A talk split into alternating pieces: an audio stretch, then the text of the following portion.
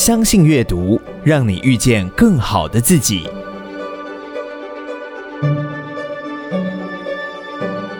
欢迎收听天下文化读书会。本期节目取自天下文化于二零二一年举办的延长寿“我所向往的生活文明”高雄新书演讲会现场录音。当时的演讲内容，在今天听来依然是非常宝贵的洞见，更显示出严长寿总裁的高瞻远瞩。本场演讲将分成上下两集播出。在本集节目中，严长寿总裁向台湾社会大声疾呼：教育必须不一样，因为严长寿相信，教育是国家的根本，文明是困境的解方。接下来，请听严长寿总裁的精彩分享。谢谢各位亲爱的朋友啊！今天真的非常高兴啊，在台北在下雨的时候来到了。阳光灿烂的高雄啊，呃，我好久一段时间没到高雄来了。对我来说，呃，对高雄一直有很大的关怀，因为我始终觉得这是一个有待开发的城市。呃，所谓的有待开发是它有无限的潜力，但是自从我们的加工出口区，自从其他的一些呃产业外移了以后啊，其实高雄走过了一段相对的比较没有那么样。被世界看到的这个状况，啊、呃，从另外一个角度看，其实我们台湾不也就是如此嘛？台湾在很多领域上，也都慢慢失去了所谓的国际舞台。但是这次，并不是因为这个原因让我决定说恢复继续来写书，或者是恢复来演讲。啊、刚才你们看到那个画面讲到了，其实我七十岁的时候就觉得说，啊，对不起啊，我七十四岁了，现在哈，七十三岁半了。但是我的脑筋里面还认为我是四十七岁啊，就是呃，当时自己给自己一个目标，就是到了七十岁该停下来了，该停下来。一方面应该把舞台让给年轻人，因为世代代有人才出啊。那么在啊、改变的过程中间，你未必能够每一件事情都能够照顾到那么细节。那么当然另外一方面呢，也也知道说是啊。呃对自己来讲啊，就是说，呃，我应该再聚焦了，因为体力跟年龄到底是一种威胁，所以我还有很大的使命，希望啊、能够把它完成。这中间有的是在幕后支持的，呃，比如教育的一些改革的力量，有的是在比如说希望文化方面，希望那个花东能够走向永续的力量。那么不管这个是什么呢，在这个过程中间呢，都从原来只想做一件事情，就一直扩大，一直扩大，是一直扩大。那么，在过去这段时间，我也很高兴地看到了台湾。譬如说啊，呃，我们有一个老师在中山女高，那么当时他用一个人在做翻转教育，那么当时他就取了一个名字叫学思达。那么他在开始做学思达的时候啊，呃，他本身呢，啊、就说我开放教室，让任何有兴趣教育的人都欢迎你来。所以张慧成老师那个时候呢，就把他教室开放起来，于是你就看到了。很多的老师，有的从马来西亚，有的时候从新加坡，有的从这个香港、澳门，甚至于大陆来观课，也当然包括台湾的老师。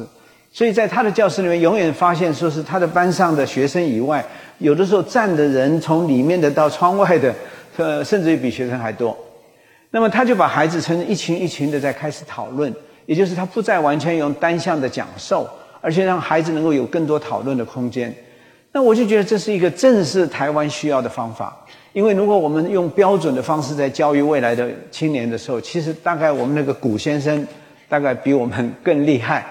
那么，所以让孩子去强记一些东西的时候，并不表示不好，而是他强记了一些东西了以后，他就要放弃一些东西，而这些却是往往啊，对我们人类大概威胁最大的，就是机器人的后来的产生。那么，在过去那一段时间里面，从我早期十年前写了一本书，叫《教育应该不一样》。那么，今天我要告诉各位的是，教育必须不一样，因为 we have no choice，我们没有选择，它就是一个真实的现象。张辉成老师，我看到他后来他暑假的时候又应邀到了马来西亚去演讲啊什么。那么他回来就跟我讲说，他抱着这种感冒泻肚子，然后他从槟榔屿一直走到这个新山，整个在马来西亚每一个地方演讲。非常兴奋的心情，虽然是跟自己的身体在对抗。那么我那个时候就说：“慧诚，你这样子不行的，因为我知道说是在一个明星的前面，他幕后要有多少人在幕后支持他的力量。那我觉得不是每一个人可以变成那个明星，或者不是每一个人可以变成张辉成的那种翻转教育的那个主导者，但是他需要的是幕后的支持者。于是我说这样子，辉诚，我们基金会帮你请一个助理，那么帮你来接电话，要人家所有的行政准备作业、PowerPoint 各方面的。于是我们就开始为他请了第一个人。那么接着后来他事业越做越大啊，就到后来就决定把学校的工作辞掉了。那么他也是受到一个感召啊，他就放弃了那个教职，那么然后就专心的去做学士党。那么在做这个的时候呢，那么啊、我们为他办亚洲年会。那么亚洲南会一来就是大概七百个人，来自于各国的这个华人社会的，这样是不可能靠一个老师做到的。所以到后来两个人、三个人，我们后来为他请了固定的三个人，在我们基金会啊，就是用我们的费用来支持他。那么这个过程以后，慢慢的。我们终于把张辉成老师现在拨出去，他自己独立成立了基金会。他在大陆现在也很有影响力，那么在各地，所以我自己很高兴的看得到的是，我觉得那个是我最喜欢扮演的角色，也就是我只要站在幕后，那么把这些人推到前面去，把这些有能力跟有心的人，那么散播出去了以后可以发挥的力量。可是这次我改变主意了，他让我改变主意的第一个让我。真正的忍不住的觉得我必须要站出来的是，我看到了啊，跟我同样息息相关的旅游界，我曾经工作的朋友，我曾经担任过台湾的观光协会会长，我也做过许多不同的组织啊，不同的成员。但是我观察到了说，这一次的灾害就是一个几乎是毁灭性的灾害。我看到我突然间所有的旅行界的朋友，他突然之间的生意是从很高的数字。一下回到零啊，然后他还要养整个的员工，那么呃，我也看到了很多的旅馆，骤然之间的那个生意，国际的客人从来完全不进来了。那么于是乎，他的生意在，尤其是城市的旅馆呢，从原来的平均一个饭店的经营啊，大概要保持到百分之五十五左右，你才可能打平啊。这还不谈到其他的一些间接成本，但是在现在这个状况呢？台湾几乎大部分的城市旅馆都掉到剩下百分之二十左右，那么这是一个非常严重的。我知道这是一个每一个月在继续亏损的呃地步。那么从我第一度加入到这个行业一直到现在呢，这五十年的过程当中，我自己知道说有多少次在世界各地那个经营饭店的人，到最后因为一个经济的不景气，旅馆被拍卖出去。那么有多少的经营航空公司的或者是其他的大事业的？那么也因为瞬间的这个经济的不景气以后，完全的就啊、无法经营，甚至于这一次，包括英国有一个世界最大的一个叫做 Student Travel Association，叫做 SDA，它是大到在每一个大学里面都有一个旅游组织，就是帮孩子安排，帮旅这个这个大学生呢、安排到世界上去观摩、去学习、去做什么，而且跟很多的各个学校串联的一个工作。大家知道，现在大学的暑假是宿舍是空的。那么他就跟欧洲的、跟瑞士的、跟澳澳洲的、跟这个各地的学校合作，说你们的宿舍可以空出来，那我用不同的地方的学生来你们这边，到希腊去了解希腊历史，到西班牙去了解西班牙的历史，到英国去了解莎士比亚的故事。那么各位可以想象，当一个孩子，不管是来自台湾的、来自于世界各地的，这个 student travel 可以让一个孩子。老师可以带着这些学生。我记得我的孩子那个时候在加拿大的时候，他们到欧洲去的时候是四十个孩子，有一个护士，四个老师，也就一个老师负责十个学生，然后他们一起旅行，而且是非常低廉的费用。然后当孩子可以到现场历史的发源地，那么故事的发源地。然后现场的老师带着他们学习的时候，你就可以知道这是一个多么珍贵的经验。所以我大概所有我累积的，不是我自己是教育的专家，而是在我经过的这些历程当中，我因为要推广世界青年旅游到台湾来，所以我就参加了他们世界大会。那么因为这样，我跟他们变成了朋友。因为这样，我能知道他们的影响力，跟他们对于未来青年走向世界，尤其我希望看到台湾的青年更应该走向世界的时候，有了这样的管道。可是今年我听到的是 Student Travel Association 宣布倒闭，那么也就是说，大家可以看得到这一次的灾难真的是影响非常的大，而且最糟的状况可能还没有到来，因为大家都撑在那个地方。所以我说，有的时候看市场的时候，以我自己的经验呢，我曾经看过几次的几度的，日本曾经大量的买美国的旅馆，然后突然之间日本经济崩塌下来的时候，结果所有的旅馆都卖掉了。比如说一亿五千万的旅馆，到最后可能是五千万就卖掉了，三分之一的价钱，因为什么？银行把它拍卖掉，他只要付不起利息就被拍卖。那么拍卖掉五千万的时候，被买来的这个人，他不单人家说银行说五千万你买到了以后，我还愿意借一点，借中间有一半我愿意借给你。为什么？你用五千万的成本，然后你只要付两千五百万就可以买掉这个一亿五千万的成本的时候，那么你想想看。你用这么低的价钱，那么当那个危机已经过去的时候，市场开始再起来的时候，你就会突然发现说，当市场还有更多旅馆的需求的时候，人家再要去造一个新旅馆的时候，它的成本是一亿五千万的时候，你是两千五百万买来的旅馆，这个时候你就可以知道说是，就是有的时候啊，说起来非常的残酷，在资本社会里面啊，就是你勉强的撑着。借钱去救你的事业，可能到最后受伤最大是你自己。也就是说，因为当他其他的被拍卖掉的更便宜的价钱被买下来的人，他变成你竞争的力量。在我书本上就说，由撑勉强的撑在那边，到最后变成竞争的争字，由撑到争，这就是大家会看得到的一种现象。这是我预测会看得到的现象。现在许多的航空公司撑在那边。有些比较直接的就宣布倒闭了，有些直接把飞机就送到了 Arizona 去，放在那个干燥的地方停下来了。可是有些国家，他为了表面上为了保持自己的面子，国营事业，然后就由国家去补贴，甚至于国家支持。那么，但是呢，这最终的都是内伤，而这种内伤啊，是无法避免的。我再跟各位讲一个例子，譬如说是游轮，因为我有曾经。支持一个年轻的小朋友到了美国去读旅馆管理，那么也非常啊，Cornell 非常全世界最棒的一个管理学校。这孩子最后变成是一个大游轮公司的财务长。现在所有的游轮，人家城市那港口，像温哥华宣布到明年的，就我连你靠都不要你靠进来，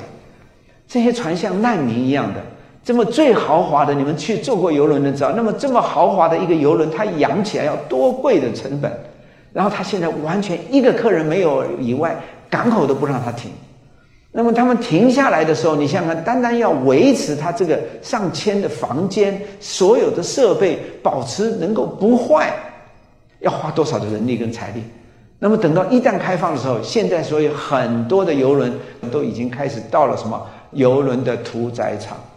就是他已经预测到，在下面的三年两年，我没有办法再有生意的时候，我要养到三年两年以后，我已经没有办法，没有那个体力，我欠了银行的钱已经不足以让我再经营几年可以还，马上这个船又要报废了，年限没有到，都直接就干脆就拆掉算了。这是一个非常残酷，大家可能不见得看过，不见得听过，也没有想到的一种灾难。回过头来看，我们台湾其实。当我看到我们政府一开始在说要发消费券的时候，我就非常紧张，因为我说这个不是一个短期的问题，这一件事件的发生将是一个长期的抗战。如果我们只是这么快速的就把消费券快速的用一千亿这样子发出去的时候，我觉得那是不对的，因为大家突然间国门封闭了以后，当政府看得到的是突然不能出去了。那么很多产业现在很惨了，那我就去啊鼓励大家去旅行，那么来创造这个。可是真实的现象是，我看到的是有二十几万当年度的大学毕业生将找不到工作。我看得到的是，除了科技业以外，其他很多的产业其实是在停滞状态的，或者是减薪状态的，或者是它本身的订单是勉强撑在那边的状态的。我看得到的是，有许多餐厅，连我个人都知道，说是我有的时候，因为我这个背常常不好啊，会请人家帮我按摩，就是但是我一个月去一次。他们现在说完蛋了，现在没有客人来了，因为他们专门做脚底按摩的，以前都是靠日本客人、韩国客人、中国客人，现在没有人来了，所以他们都失业了。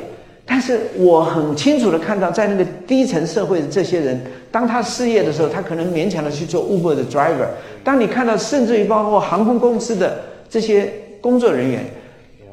他本来有工作的，现在突然间一个月只能飞几次或者很少的时候，他要付房贷的，他要付孩子的学费的，所以这个时候你就看得到，所有的这些状况，不是靠你给他三千块可以解决的。而那些有钱有能力的人，他不能出国的时候，他自然就会流到了台湾的其他的地方去，呃，观光景点去旅行。所以你就让那个先释放过，应该把那个钱留下来，那个资源留下来，让他可以第一波的这个力量，让他们有能力有钱人先把它释放出去。本来要出国没有办法出国的，我自己在台东，我最多的记录，我已经看到我有一个朋友已经来了五次了。我从来没看过他的过去这十年，他已经来了五次，因为他没地方可以去，你知道。然后那个旅行社也是，就是各式各样的排了半天的路线，也就是一样的路线。这个让我感受得到的是，我们如果趁这个时候，如果用更积极正面的态度，不是要批评政府，如果把这些钱留下来，或许台湾是要为明天做准备的时候。因为我看到了很多过去的历史，告诉我们。在经济大萧条的时候，美国当时有一些毕业生，他叫他说不要毕业了，我们教你技术。因为当时是农业社会转到工业社会的时候，于是美国因为这样子把那个大萧条的时候出来也是失业，失业了就变成社会的问题，留在学校教你技术，那么最后让工业最后美国变成工业的大国，其实某方面跟这个有关系。同样的情形，在二次世界大战的时候，大家可以知道，说是当欧洲在一片的战火的时候，美国却变成突然把它的经济整个带动起来了。为什么呢？因为要大量的武器，要大量的设备，大量的军装，大量的呃产品，所以大量的制造，在那个时候变成美国的另外的一种救赎啊。也就是所以说，他把所有的问题，呃，所有的这个失业问题全部解决掉。但是我现在看得到的是一个相反的情形，我们看到的是那么多的人将马上面临到初到大大学毕业没有工作可以做的，因为工厂本来就已经在保守了，那么现在碰到这个状况的时候，他他已经保持到现有的状况都已经不简单了，他没有办法再吸纳新的员工。可是我自己看得到是，我明明看得到我们现在台湾的教育是失能的，我们的大学教育是无效的。原来的专业学校、工业学校，呃，这个商业学校，但是勉强的变成了所谓的科技大学以后，却没有办法培养孩子更有竞争力的未来。那么，是不是我们应该用这个钱，趁现在，让那个原来老师勉强的变成大学的，可是他本身并没有，他专业的能力没有进步，反而只是学术上的勉强的拿到了一些呃学历的人，有机会回过头来学这些事情。或者让其他的孩子们，他只学了一个科技大学的理论，但是他却没有实物基础的时候，我们可不可以请厂商说，你把它打开你的工厂，你老师傅还是留回来，让你来教孩子这些有学识没有技术的，能够借机会来读，我们给你一些基本的补助，给学生一些基本的生活费，让他们学会为明天的竞争而努力，为再开放的台湾来做准备。如果大家朋友看到说，为什么我会讲这么多？简单的一个原因，我交的朋友够多，我学习的机会够长。我曾经我在美国有一个基金会，有一个朋友阿舍昨天才刚刚回去美国，他是苹果的副总裁，他曾经跟贾博士工作，可是，在贾博士之前，他是在 Nokia，他在台湾的一个普通的大学毕业，可是他到了美国，他说他才开始认真的读书，然后到后来一直修到博士。然后他后来出来跟朋友创业，做了一个啊、科技公司。那么后来被 Nokia 把它并购下去。并购的条件就是他必须花，比如三年的时间要到啊、芬兰去。那么后来他真正的为 Nokia 做了大概几乎六年，也是他原来的承诺以外更超过的他在那边工作。可是，在矽谷跟芬兰来回的中间，他就见证着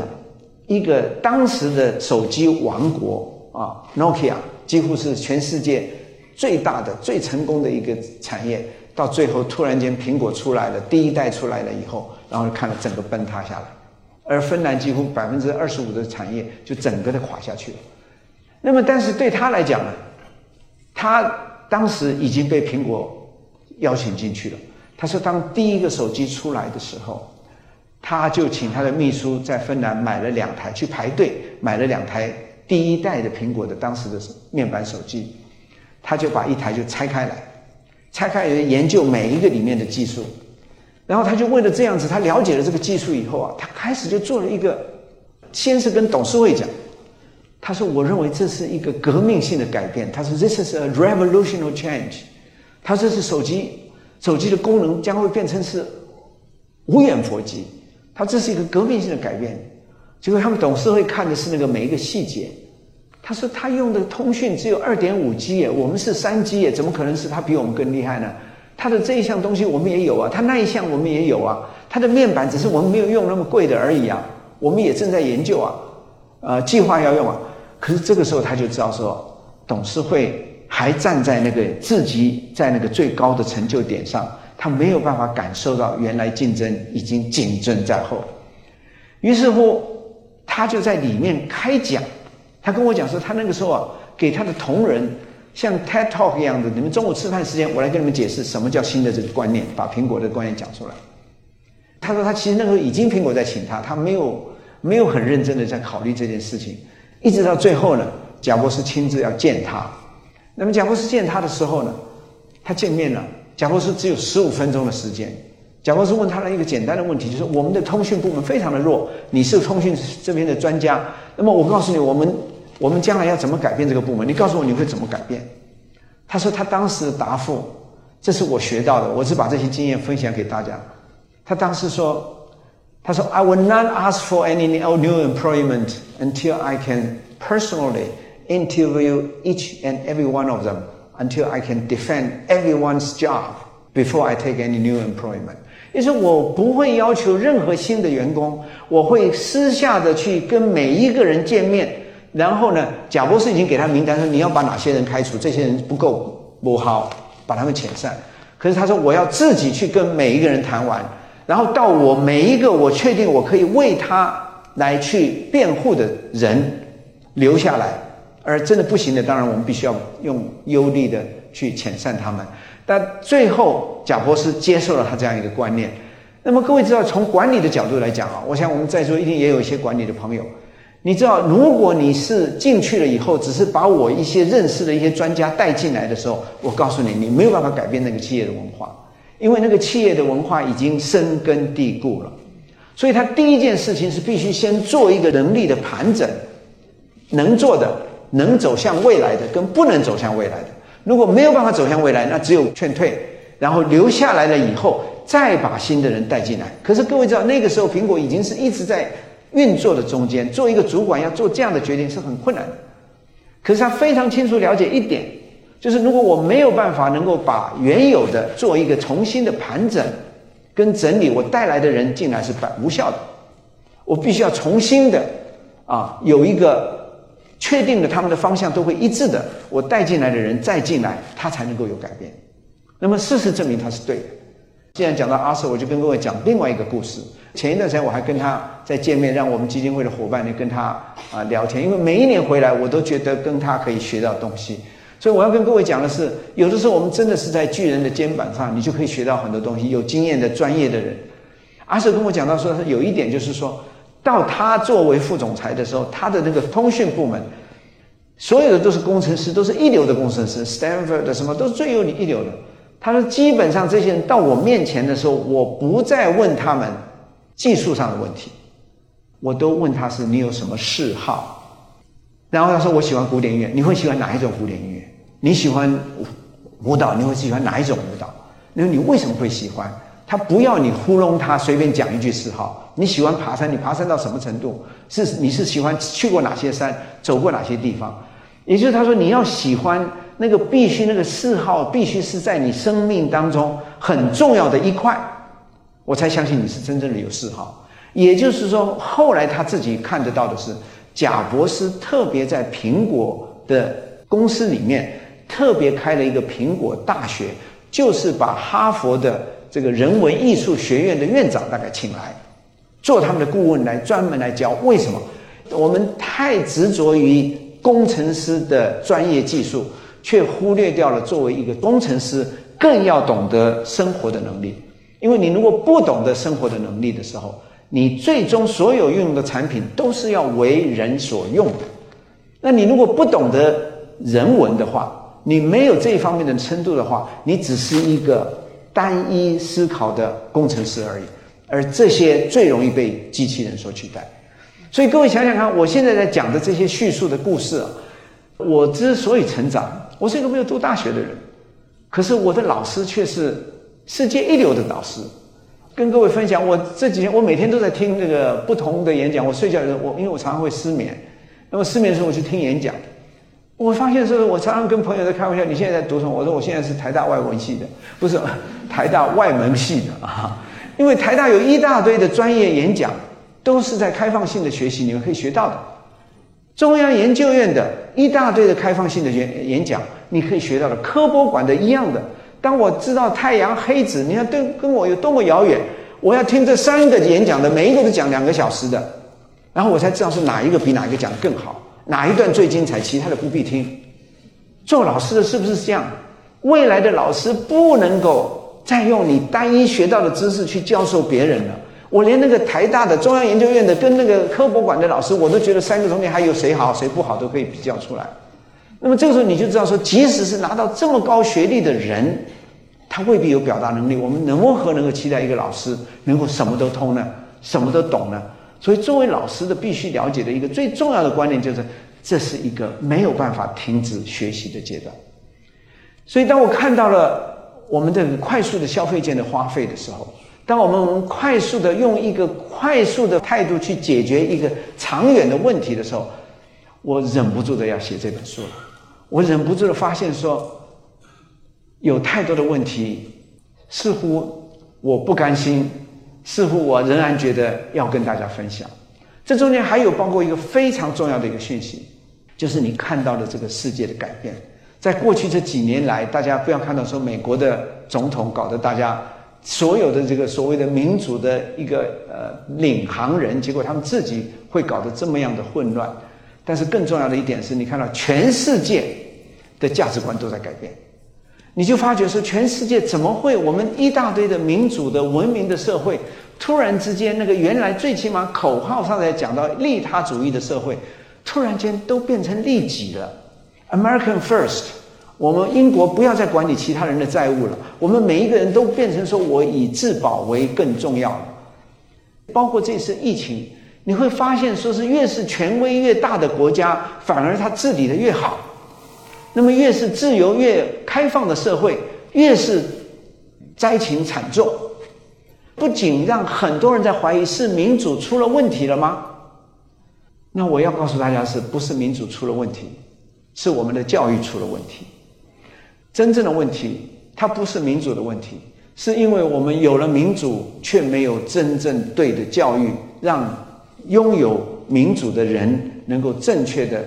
作为一个真正的世界的公民，真正作为一个负责任的公民。我们政府在过去一段时间，两党都同意说十八岁要开始选举了。可是我没有看到的一件事情是，为什么大家说要选举了？我们教育部，我认为教育部应该很紧张的说：“哇哦，高中毕业的孩子，他我的学生就是十八岁了，他就变成是公民了。”那我是不是要让他在我学校里面更懂得独立思考的能力，不被驾驭的能力，能够判断是非的能力，而且更要有正义感，要有社会公平正义的态度，更要有悲悯心去关怀弱势。如果我今天不把这个变成我要教育的最重要的一点，我枉为老师。这是我自己认为，作为我我自己在过去这段时间。从我写教育应该不一样到现在这十年里面，我当然在很久以前就关怀这件事情。我一直不觉得我有能力跟有资格，但是现在让我更强烈的觉得说，我必须变成是那个站在前面大声呐喊的人。我必须要向政府呐喊，我必须要让群众呐喊，我让大家知道说，它不是制度的问题，它真正的是我们怎么去运用。如果大家回过头来看过去。两千多年前，那个苏格拉底到这个到柏拉图就已经在做理想国了。那么我们的孔子谈到的治理，他一个国家被一个国家赶来赶去的不能都在谈治理国家。那么为什么我们人类经过这么几千年以后，我们还是没有学到一个正确的治理方法？在那个时候强调的是精英治国，因为那是一个一片文盲的社会。但是回过来的，大家看中国，那么大家看到中国的时候，你一定会看得到五四运动的时候，现在大家还记得的两个口号叫“德先生”和“赛先生”。那么英文讲起来就叫一个叫做 “democracy”，就是民主；一个 “science”，就是科技。也就是在那个时候，不管是胡适啦，不管是鲁迅，他们都认为说德先生、赛先生是让民主、让一个社会走向民主非常重要的两个支柱。可是现在我们回头看这么多年来以后，百年以后再回看五四，你就会发现说，当时在他们谈 democracy 讲到民主的时候，是多么遥远的梦想，因为那个时候绝大部分的人都是文盲。那么也就是，当大家都是文盲的时候，你把 democracy 只是选举的话，那只是最后的一个手段跟最后的一个工具。democracy without education or without right education，也就是民主没有经过正确的教育的过程，跟社会的共同的认识跟养成，它不会就自然生成的。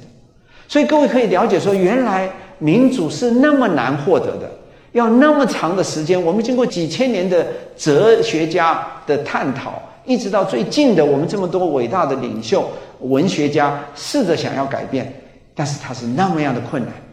我发现民主经常的，当他没有被善用的时候，当没有教育他们懂得怎么样去用更好的独立思考的能力、不被驾驭的能力，尤其在这个网络这么样的。蔓延的时代的时候，每一个人都可以变成网红的时候，所以你就会发觉说，如果我们没有善用孩子思辨跟独立思考的能力、自我约束的能力的时候，它是个灾难。也就是民主表面上看起来是那个有权的人把他的权利转给了老百姓，可是中间却被另外一个人拿走了，就是被民意代表拿走了，因为你被他驾驭了，你被他影响了。你被他说服了，可是他说服你的都是立即的住宿券的事情、老人年金的问题，都是这些事情。各位想想看，我们为什么台湾明明是一个民主社会了，可是为什么大家我们的电费，我们百分之九十九的能源都是靠外面进来的，可是为什么我们的电费是全世界的倒数第三名的便宜？这是没有道理的事情。这是怎么说都说不过去的事情。一方面，我们说我们要变成是一个世界的公民，但是我们还继续的去排放所有的这些啊、对地球污染的气体跟液体跟各式各样的东西。可是我们没有，we don't do anything about it。就算是电费涨高一点的时候，或者今天看了一大堆台商进来了回来了，我们觉得这是一个很快的业绩。我们有没有想到说你，我好不容易种了一大堆绿电？来平衡了我们这些能源的消耗。突然间你回来了，又要让我造大工厂了，又要来消耗我的能源了。这是不是完全正确的政策？我说不定应该说，你所有回来的人，你要没有能力付那个绿能的电的费用的话，请你不要回来。也就是你必须要自己要有创造出足够的利润，有足够的新的那个产能跟新的想象空间，能够克服这些问题，而不是我政府在帮你去负担这些，而是百姓我们在承担这些东西。那么这就回到了社会正义的问题了。各位，请原谅我，我不得不用那么严肃的角度来讲这些问题啊。但是这却是那么样重要的每一个议题。我们讲健保，过几年就要倒闭了，劳保要倒闭了。正是说没问题，我每一年两百二十亿补贴你，你可以补多少呢？他拿的是我们本来要教育的经费拿去补贴了，本来要我们要去做建设的经费补贴了，这是对的吗？这只是一个暂时的，为了要解决现在的问题的一个暂时措施。从另外一个角度看，健保，Listen，全世界我们号称我们是最好的，可是我们的看病率却是全世界最高的。也就是无效的医疗，我们浪费了那么多人那么多钱去补助那些无效的医疗，我们可不可以做一个改变？说是我们做个公投好不好？就说是好，我们只要五百块以下的自己付，低收入的、弱势的，我们补助；可是有能力的人，感冒咳嗽，我们为什么要健保来付他呢？健保要保重不保轻嘛，保大不保小嘛。当你我能有能力付的时候，我就自己付了嘛。我为什么要让政府来负担我这些的费用？这些都是一些观念，这些都是这些我自己看到非常焦虑的一些观念。政治只在解决眼前的问题，却不是面对的是一个长远的改变。那么，这个终有一天，我们都在吃我们下一代的存粮。老人化的、少子化的问题是必然的，是铺天盖地的，在台湾将会让我们付出代价。可是，我们却在吃下一代孩子的存粮。我们继续的把他们可能的未来改变。如果我们能够那个时候，花更多一点的，把这些消费钱用在让青年孩子可以更有竞争力，或者更国际化，更有机会让他在不单单在台湾，在世界都能够生存，或者能够找到我们自我的优势。那么或许那才是我自己觉得我们应该看得到的一个理想的社会。那么从所有的这些这些现象里面呢，啊、大家可以感受到我内心的一种焦虑。当我观察到这些问题的时候，却觉得台湾明明是一个民主自由的国家，但是另外一方面，我又看得到的是各国的这种对立那么的严重，两岸之间的对立那么样的尖锐，动不动就是那么大家看到的这个中共的呃飞机绕台各种现象，他让我觉得非常忧虑。我们到了这个年龄，老实说，已经不太在乎自己的存废问题。可是年轻人没有义务，也没有理由，我们要把他带到这么危险的境界。老实说，你再盘整一下我们现在状况，即使在台湾经济最好的时代，我们在国际的政治上都没有舞台。各位想想看，每一个国家跟大陆签约的时候，都讲过承认大陆的同时说台湾是中国的一个部分。那请问你，假设有一天大陆决定要封锁台湾，不要打仗啊？他现在常常在西南海域来往。他说：“你们要来台湾，要经过我的同意，因为你自己的合约里面跟我要承认我的时候讲过，台湾是我的一个部分嘛。”那你想会是什么样的结果？那么也就是说，其实很多状况之下，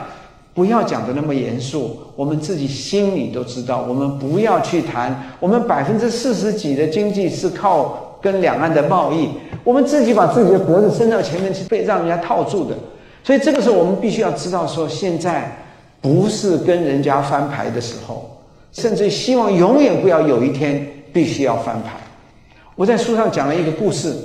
当时是我在圆山饭店当总经理，我在协助圆山饭店做体质的改变，当时就是一年多的承诺。当时的董事长是顾正福先生，顾正福先生带着去顾汪会谈。那么当时顾完会谈以后，各位知道顾先生对我是当时因为我我是亚都的总裁，所以他要我去呢，我也说我我去一年多，在你这个下面这一段任任期啊，我一看就知道我能不能改变工会。如果没有办法改变工会，那大概就就没有办法改变了。那么那个时候正好是台湾经济在非常好的时候，那我觉得圆山饭店代表的是台湾很重要的一个啊地标跟台湾的一个形象。所以当我去了以后呢，呃，顾先就每一个礼拜礼拜四、礼拜五，他固定的就是到啊、到啊圆山饭店来看我。我们两个都有办公室，就是相对面。顾先来呢，都有保镖啦、随扈啦来，然后坐在那边，我就拿了一大堆的东西跟他报告。他就说：“你要我签哪里？”他就签，十分钟就解决了。可是那个约会都是一点一个半小时，两个人坐在那不能两个人一个多小时干瞪眼，不是。他是我最棒的学习的机会。顾正福先生跟我讲评剧、讲历史、讲两岸关系、讲各种各种的方面。各位知道，顾先生在这方面是非常的呃文化深厚的。那么他有一次参加了顾湾会谈回来，那么也是同样的见面的聊天啊，签完了就在旁边聊天。他就讲了一句话，我在书上写到了。他说当时他跟汪道涵两个人。那么，因为他们在讲话的时候、开会的时候，永远是记录啦、录音啦，然后回去以后互讨论啦。其实他们两个人只是代表的头而已，真正的都要外交部啊什么的，经过很多的那那个陆委会啊什么，经过他们的同意的。所以很多事情为了文字啊什么吵来吵去、吵来吵去，吵不完。那么两岸当时还在相对的平等的这种啊状况之下。有一天，他正好他跟汪先生两个人独处，没有别人。顾先生跟汪先生讲了一句话，他说：“汪老啊啊，当时两位年纪都大，就像我现在这个年龄大概。汪老啊，他说两岸的和平啊，就是两岸的统一啊，可能在你我有生之年是看不到的。我们现在最重要的工作不是要谈统一跟独立的事情，我们现在最重要的是。”要让这个棋可以继续下下去，各位听懂了吗？永远不要去将军别人，就是我们要让两岸能够持续的保持这样的一种状态，那么最起码是友善的状态，而不是敌对的状态。那么我想这两个人讲的这个话是非常有智慧的，因为台湾那个时候不可能，现在大陆的军力、国力跟这个。经济的能力已经左右了全世界的很大的啊领土了。那么在这个时候，你想，我们如果要是正式的去用这种去跟人家比较的话，那只有自曝其短。所以我并不是要长他人的威风，而是必须自己知道有自知之明。台湾更需要做到的，不是去跟任何人对抗，我们没有条件跟任何人对抗。我们应该更重要的，我自己想出来的唯一可以讲的一件事情，就是文明是唯一的解方。我们只有重复、重复的用文明的态度去面对所有的事情，我们用文明来面对彼此，我们用文明来面对世界。文明包括了你对环保的态度。文明代表了你自己思辨的能力，文明代表了你自己的言行举止，而这是我自己看得到的最重要的。为什么我要写这本书的原因？因为我觉得它代表的是我们能不能永远的让我们的下一代能够在这个地方生存的基本的原因。感谢你收听天下文化读书会，严长寿总裁的最新著作。我所向往的生活文明已经在各大通路上架，鼓励你现在就透过本集资讯栏连接购买好书，透过严长寿总裁的文字，看见台湾如何把危机化为转机，让这座宝岛成为近月远来的美好所在。再次感谢你的收听，天下文化读书会，我们下次见。